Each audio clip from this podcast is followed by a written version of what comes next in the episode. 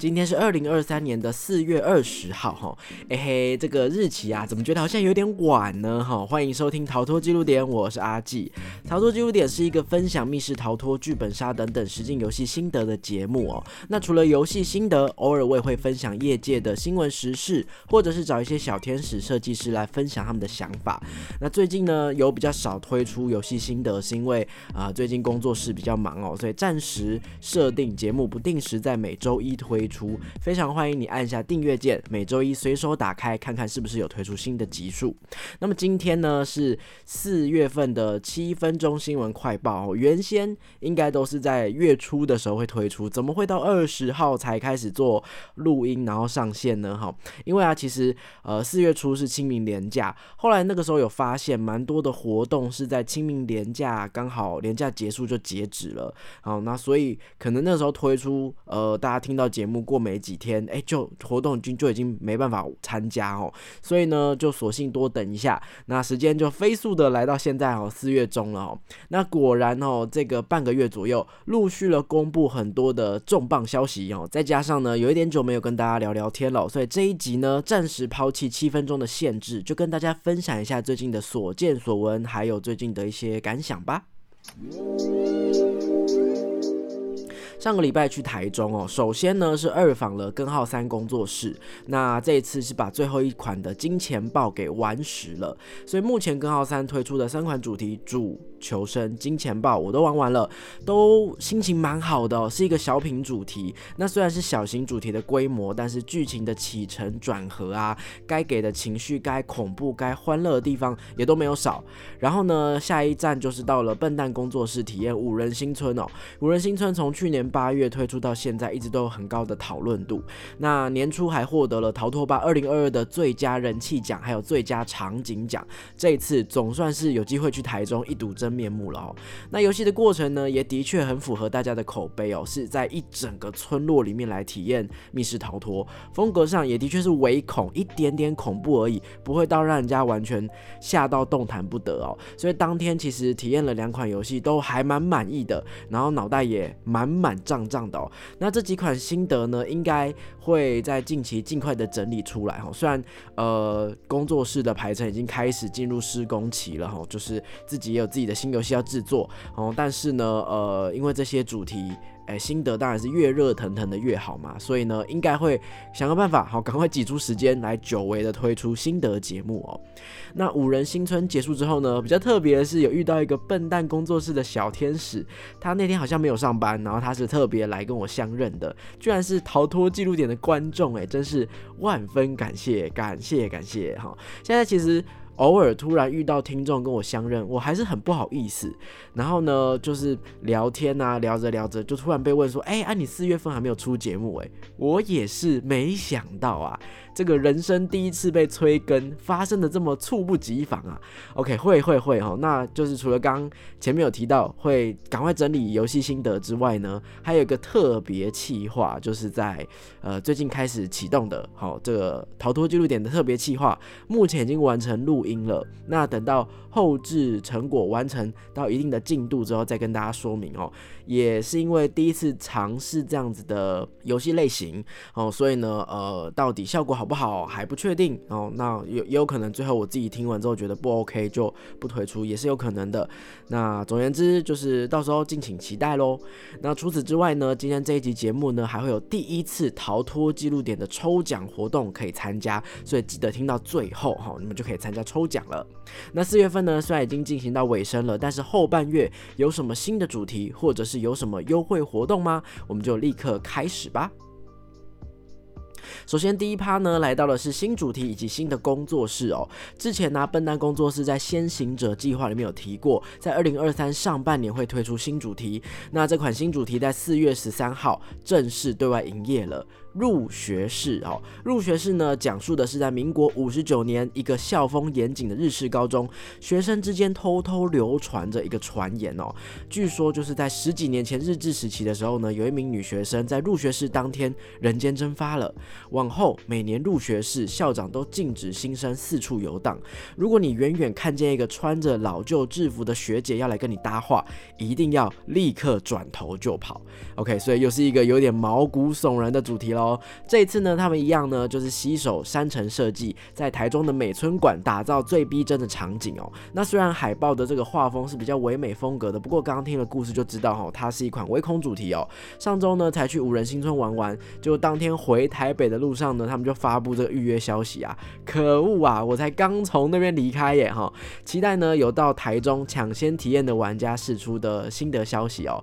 另外呢，我有观察到最近笨蛋出新密室的速度好好像有加快耶哈，哦，就不知道为什么体感觉得哎，五人一个大计划刚结束，然后立刻就是入学式又出现了这样子啊，不知道有没有笨蛋的粉丝也这样觉得呢？好像他们推出新主题的速度有加快了，这样也是好事哦，就有越来越多的游戏可以玩喽。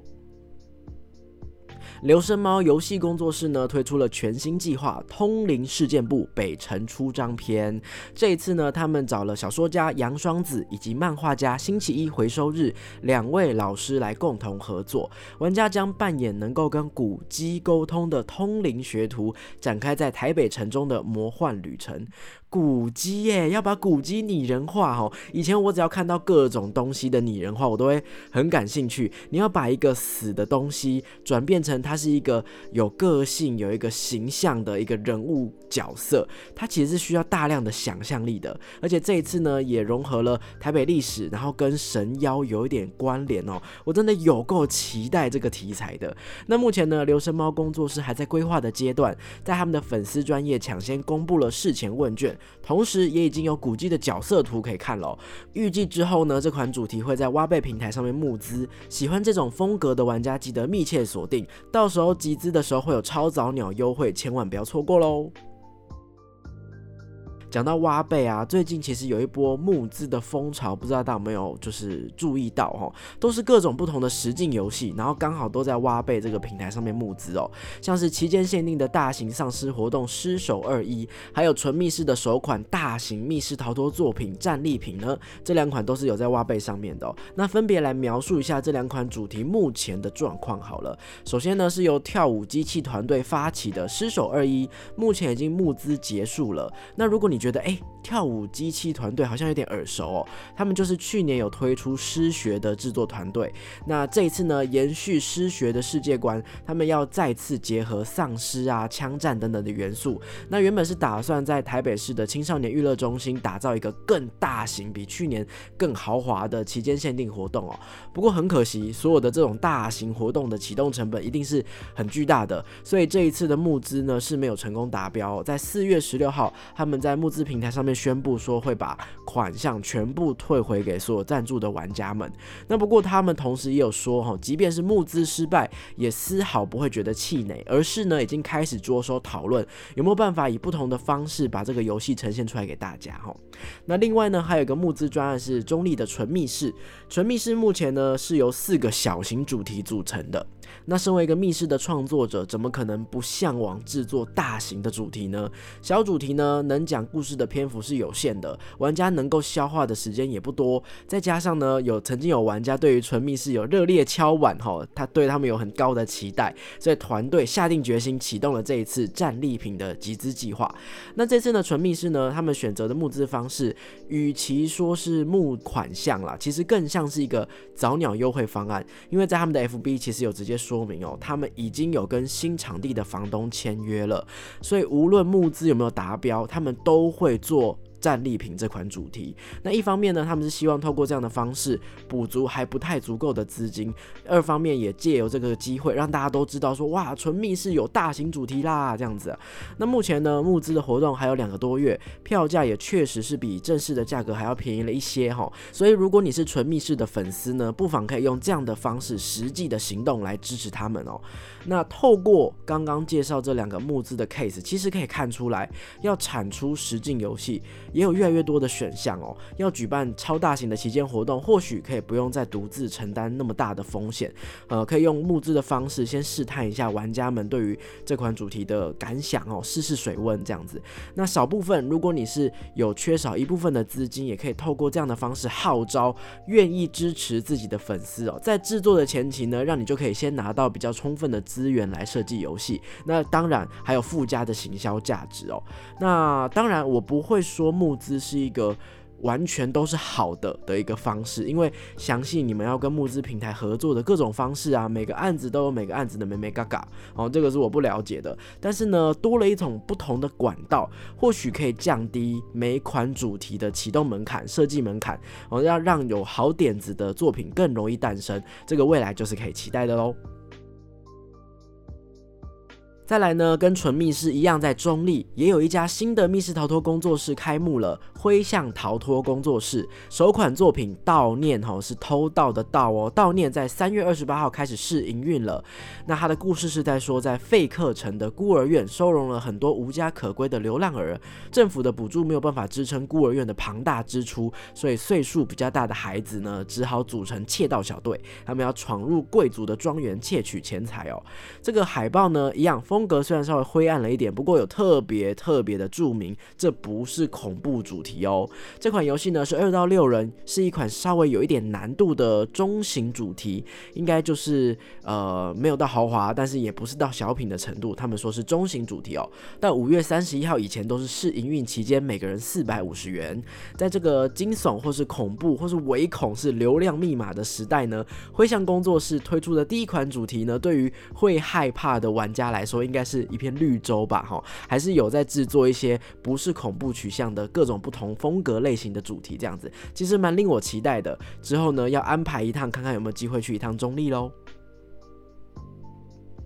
再来这一趴呢是优惠活动专区哦，高雄的 Miss Toto 最新的主题法老迷城是谁摸我屁股？当初在看到主题名称的时候，还想说，哎，难道是个搞笑主题吗？好，难得有搞笑的主题耶哦。后来才发现，原来是因为游戏当中有全黑的空间哦，你们要在黑暗神秘的墓穴里面解开古代埃及的谜团哦，所以才会说，哎呀，是谁偷摸我屁股？就是在讲全黑的这个部分啦哈。他们在三月份呢有推出了优惠活动，那四月份活动继续加码哦，即日起到四月三十号，只要到 Miss Toto 的官方页面完成任务，就可以享有。每个人五百五十元的优惠价格，高雄的探险家们准备好迎接全新的挑战了吗？台北的梦游王国四月份推出了早睡方案哦，就是如果你四月份提早预约六月的场次，并输入代码，就可以享有早睡优惠哦。这个优惠呢，包含了三款主题：笼中鸟、偶像出道跟抓狂首映会，每个人都是折价五十元的。那安雅呢是直接降价，每一位是八九九元哦。特别要注意的事情呢是，这个优惠必须六个人以上才适用，而且如果你有改期或是取消的话，也会取消优惠的资格哦。那因为活活动的条件上面呢，有一些细项哦比较复杂一点，所以建议大家如果想要使用早睡优惠的话，记得先到官方粉丝专业查看活动说明哦。再来呢，宜兰的梅林的胡子周年庆，哇塞，其实有不少的密室逃脱工作室真的很厉害。梅林的胡子已经满八年了，八岁了。今年四月一号到四月三十号是他们的周年庆活动。游玩当日呢，在店里到指定的文章完成留言就可以抽奖哦。最高的奖项可以获得当天的游戏打八折。活动呢还有最后的两周，所以有计划去宜兰的玩家千万不要错过了。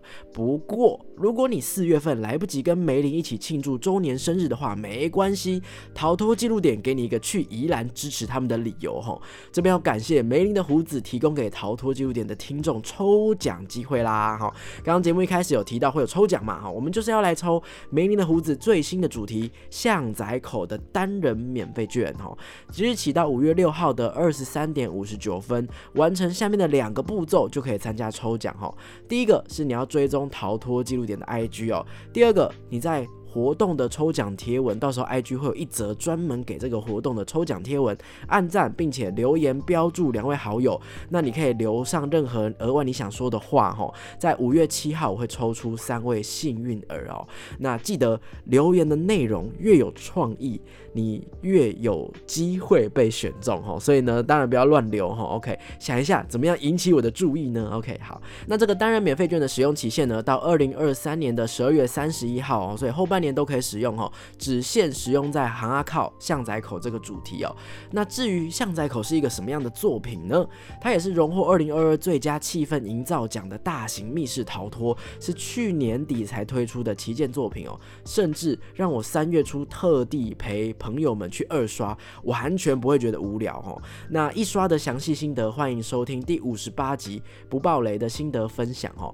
那我的心得分享都是不会爆雷，但是会比较详细的去列出我觉的我为什么喜欢的一些特点跟理由。你应该可以从节目当中听到好几个我沸腾的瞬间，喜欢这个喜欢这个主题的原因哦。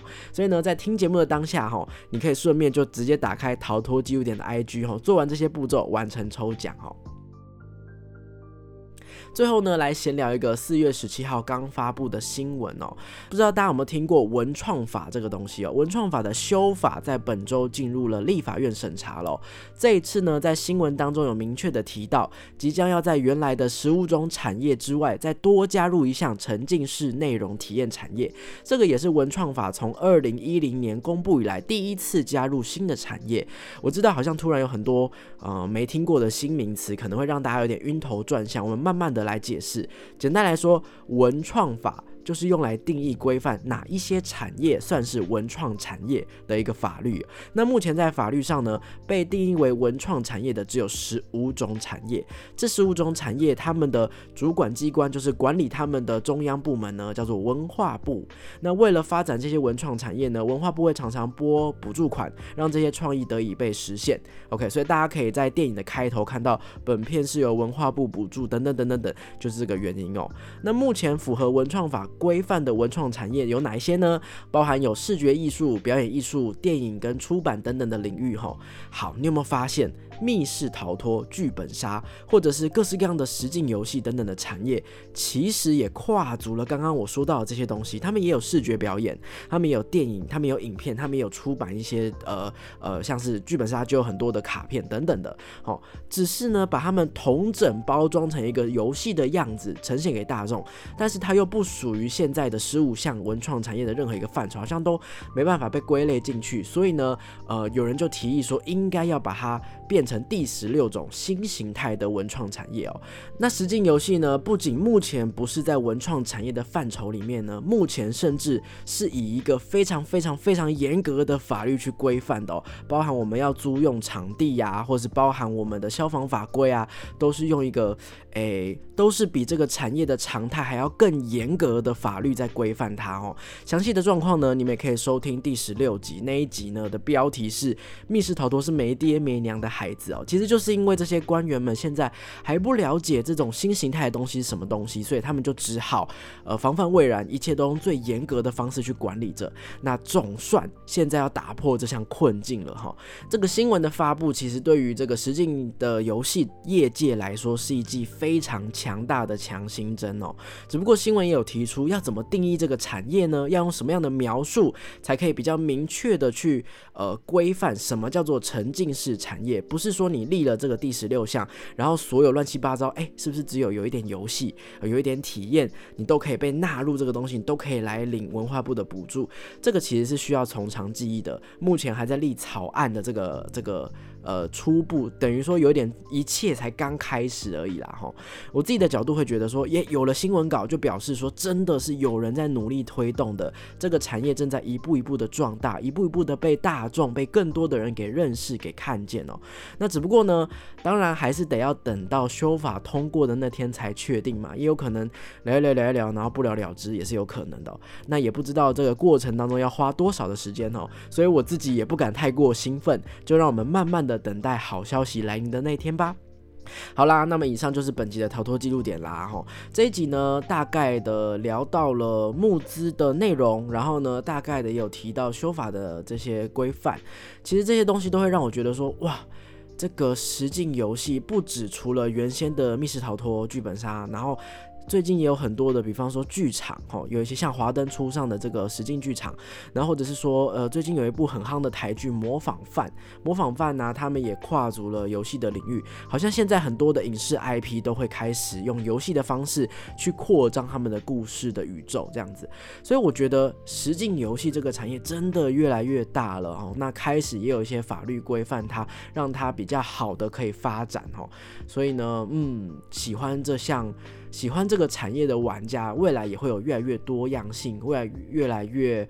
可能规模更大、更成熟的设计团队，哈，在这一些东西的帮助之下，哦，可以发展的蓬勃，哈，所以，嗯，还这集的内容，其实我自己听起来，我觉得蛮有希望的，哈，蛮开心的。OK，好，老样子，如果在节目当中介绍的任何的游戏或工作室，你体验过后有想要任何推荐，或是表达任何心得，或者是你对于今天这集节目啊，呃，听到这一些呃时事有任何想要发表的，都欢迎你到 IG 的贴文留言，或者是。资讯告诉我你的想法。那如果你是工作室或是游戏创作者，有新的作品想要借由逃脱记录点来介绍推广的话，欢迎来信询问哈。那我的 email 是 d e n n i s 数字四一五一一小老鼠 gmail.com。OK，那欢迎哦来信询问。喜欢我的节目，别忘了追踪我的 IG 跟我互动，按赞订阅 YouTube 频道，也可以在 Podcast 平台留下五星的好评。最后，赶快号召你的亲朋好友一起到逃脱记录点的 IG 参加行阿靠的。抽奖活动吧，那我们就敬请期待下一集啦。拜拜。